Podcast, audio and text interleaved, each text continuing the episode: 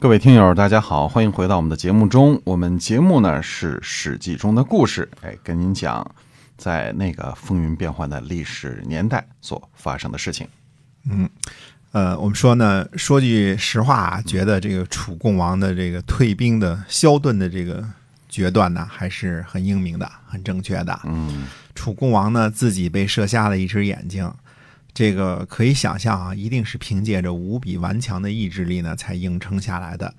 就算箭矢呢没有致命，可是能够射下一只眼睛，这个痛苦肯定也不是常人能够忍受得了的，嗯，对吧？嗯，楚共王呢忍了，而且继续呢留在战场上。嗯，这个场面虽有虽然没有这个这个夏侯惇这个把屎弹精那么那么英雄啊，那个。那个戏剧化啊，但是也算是非常不错了。夏侯惇这个据记载呢，确实是曾经被刘师伤了眼睛，嗯，所以他被称作盲夏侯。这个夏侯惇真实当中呢，对这件事还是对这个外号啊，这盲夏侯啊，还是很忌讳的啊，非常忌讳这件事啊。但是应该是没有这个做出这个拔石弹精的这个豪举啊，因为那个太太文学戏剧化了，对对吧？这个。当然，这个丝毫不不损害夏侯惇的勇武啊，只是小说的这个场面写的非常的精彩而已了。眼睛是最柔弱的地界啊，伤到角膜就瞎了，对吧？只碰一下可能就瞎了。没错。那么夏侯惇中流矢都能够废掉眼睛，而楚共王是被魏齐瞄准的射了一箭，嗯，不管是距离多远啊。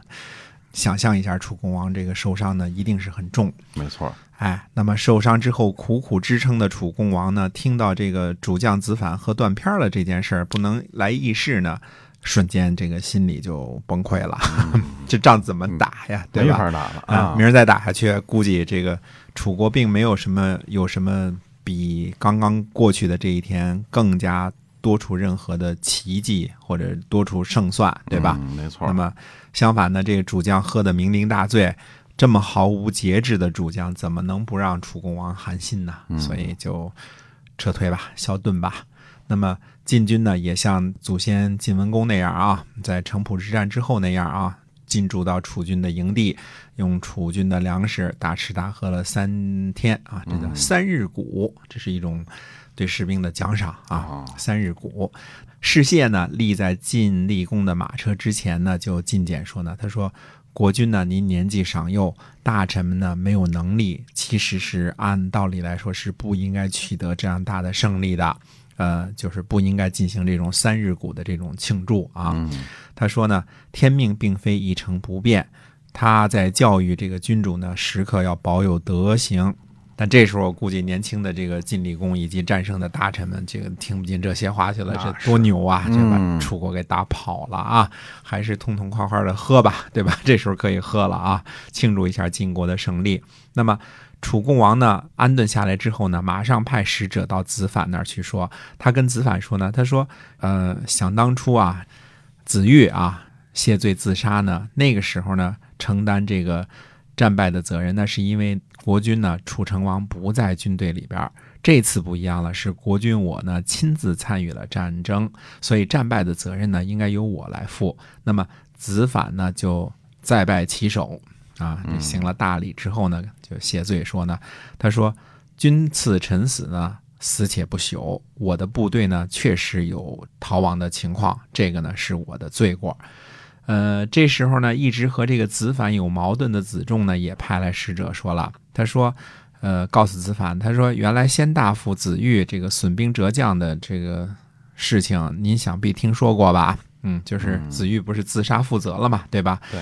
那么子反呢，就对这个子仲派来的使者就说呢，他说，就算没有先前的事情，大夫您命令我，我哪敢不守义呢？我呢，损失了国君的军队，哪里敢忘记去死呢？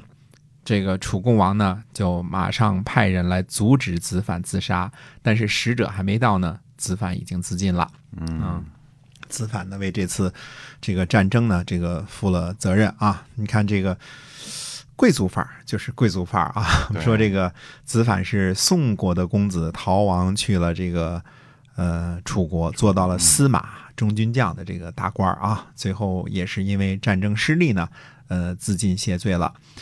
呃，大家可以看到，就是在这个你死我活的这个战场之上啊，晋国和楚国的贵族们还都是相当的。呃，遵守古代的武士的习俗，不失武士的风范啊，不做乐礼的事情啊，和后世的这种纯粹战争、这个技术派的战争呢，还是不一样的。那个时候呢，多了一些贵族的范儿啊。呃，用后世的眼光来看呢，显得这些贵族呢有些个迂腐啊。但是，这也正是当时的贵族们让人觉得可亲可佩的地方，因为他们如果再不做出点范儿来，老百姓跟谁学呀？对吧？嗯嗯，那么鄢陵之战呢，楚国的同盟的军队呢也没有一触即溃，因为往常都是什么陈蔡这些，反正一打就花啊这种啊。这次呢，看来郑国呢还是很尽力的。虽然说郑成功这个把旗帜收起来才幸免于难，但是好像也没有出现大的崩溃。那么，呃，晋国联军方面呢，齐国的国佐和高无咎呢带领军队呢参与了战争。啊，魏献公呢从魏国出发了，呃，没说是否参与战争。鲁成功呢也从鲁国出发了。这个鲁国的军队呢是肯定没有参与战争，因为什么呢？出了点小意外。哦，哎，原来呢，这个鲁国的这个叔孙侨如啊，和这个鲁成功的母亲呐，穆姜，嗯，俩人这个有私情。哦，嗯，叔孙侨如呢想去除。季孙氏和孟孙氏抢夺他们的家产。嗯，那么等到军队呢即将出发的时候呢，穆姜去送行，并且呢，这个穆姜在送行的时候就提出来了，说要让国君呢驱逐孟孙氏和季孙氏。鲁成公就回答说呢，他说现在呢最紧急的事情是去帮助晋国打仗，能否等到回来之后再听您的命令呢？穆姜呢勃然大怒。这个时候正好赶上呢，公子偃和公子除啊，这个俩人呢，这个小跑着过来，这应该是这个鲁成公的庶出的弟弟啊，嗯，小跑着从旁边经过。那么穆姜呢，就拿手呢指着这俩人说：“说如果你不听话的话，这两个人随时都可能成为国君啊，意思我有权利。”把你废了，取而代之。嗯，哎，这个鲁成公呢，这个对这种公开的要挟呢，还是挺觉得害怕的，因为当时讲究孝嘛，对吧？穆姜是，呃，穆姜是齐国过来的公主啊，对吧？又是他妈，那么他就命令大家呢，增加宫中的戒备警备，然后呢，让孟献子呢。守护在宫中，安排好了人手之后呢，才出发。所以他到达这个战场的时候已经晚了，算是晚到的，所以没参加战争。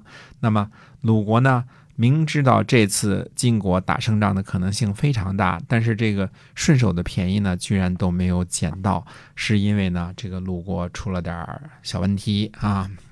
由于这个叔孙侨如呢和这个穆姜两人私通，想。